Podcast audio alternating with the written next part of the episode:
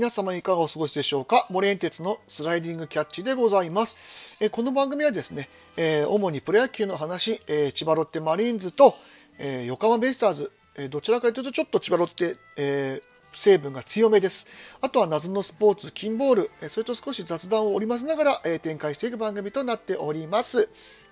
さてですね、えーと、24、25と、一応試合はあったんですけども、えーと、ちょっと詳しくは僕見れてないんです。で、えーと、仕事もちょっとあって、仕事中に、あの、なんだろう、えー、YouTube とかをですね、まあ、流しながら聞くだけは聞いてたんですけど、ちょっと実際あの映像を見れてないということなのですいません。ちょっと、えー、今日はですね、その試合の振り返りみたいなものは若干ちょっと割愛させていただきます。申し訳ございません。でですね、えー、その間に何を話そうかというふうに思ったんですけど、あのー、ちょっと前にですね、私、あの、ついに、えー、ゆるキャンというアニメにね、手を出してしまいまして、まあ、手を出したって言うとなんか、あれですけど、あの、その前まで、僕はあの、マンダロリアンっていう、あの、ディズニープラスでやってるですね、あの、スター・ウォーズの、あの、エピソード9のその後、ね、書いたあの、ドラマがありまして、それをずっと見てたんですよ。でそれがちょっと見終わりましてですね、まあ、この話もまた近々どっかのタイミングでやろうかなというふうに思ってますけども、で、どうしようかなと思った時に、あの、いつも僕があの聞いてるあの、ポッドキャスト番組でですね、えー、選曲版で誰も音の話というのがありまして、そこであの、ゆるキャン特集をやっていたのをですね、急に思い出したんですね。で、その時はもうもちろん見てなかったんで、なんだそりゃだったんですけど、まあでもなんかちょっとね、あの、高校生の、うん、話だし、まあ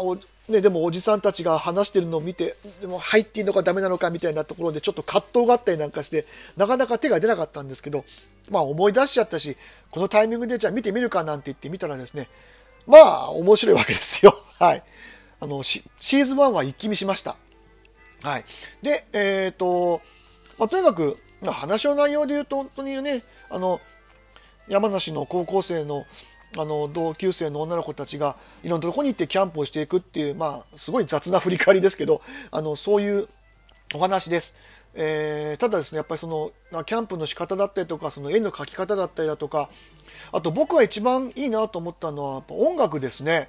すごくあのアニメに合った音楽でですねあのサントラ版が出てるかどうかはちょっと調べてないんで分かりませんけども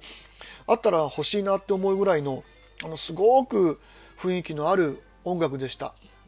はい。なので、あのアニメにすごく合ってるなというふうに感じましたね。あれは、あの、音楽が結構いい成分を占めてると思います。僕の勝手な、あの、個人的意見ですけども。えちなみに、あの、僕は千秋ちゃん派です。はい。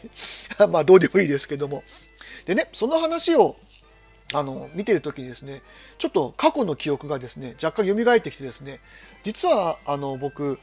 えー、学校を卒業してですね20歳からね23ぐらいまでの間あの登山屋さんでですね社員としてあの販売の仕事をしていた時期がありまして、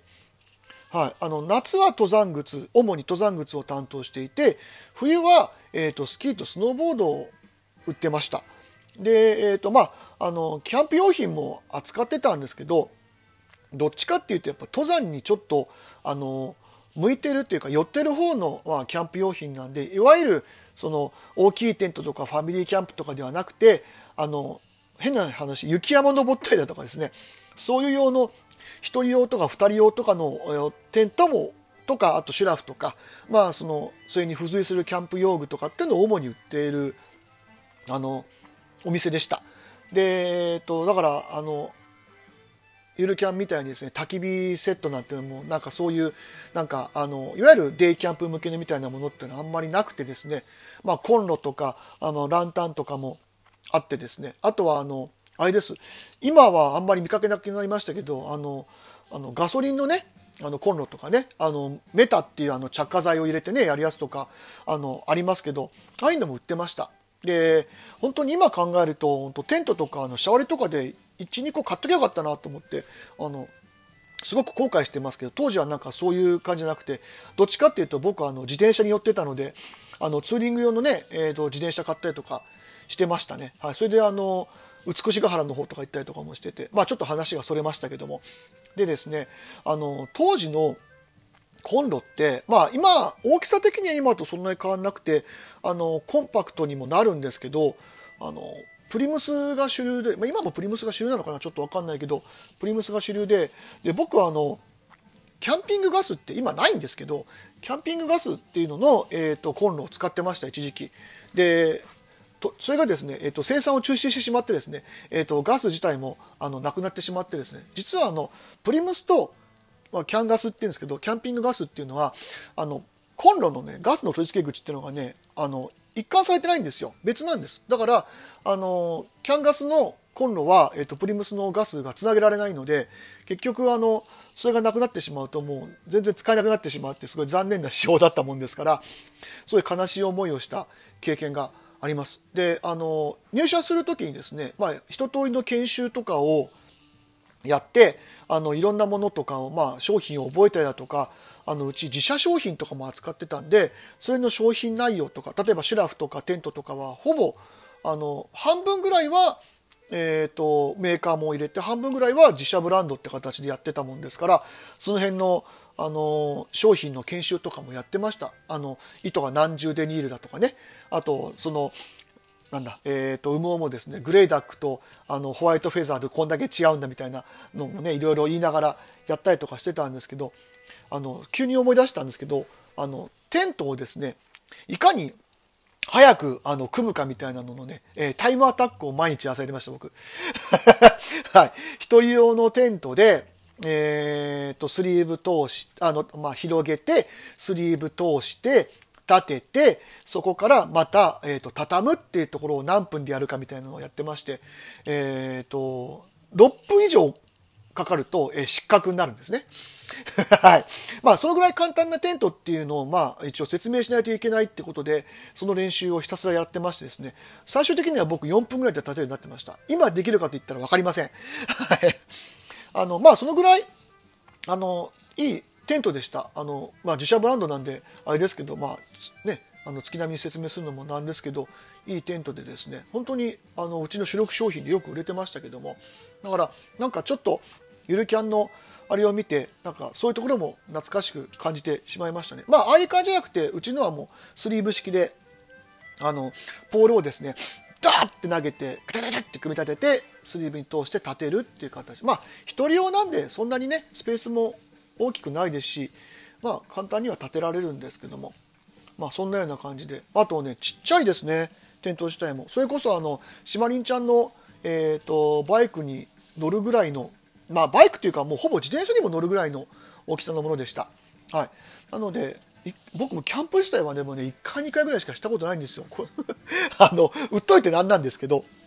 したことがなくてですね。あの、まあ、要するに、研修のあの、あれで一回行くっていうのが 必ず決まってて、それで連れてかされたっていうのが、あの、思いです。どっちかっていうと、僕はスキーとスノーボードの方をメインでやってたもんですから、なかなかそっちの方に行く機会はなかったんですけど、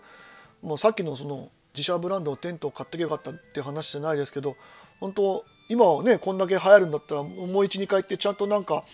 知識とか身につけてきゃよかったなと思って、割とその辺は後悔してたりしますけど、まあ、でも本当にキャンプ自体は楽しいし、まあ実際ね、でも、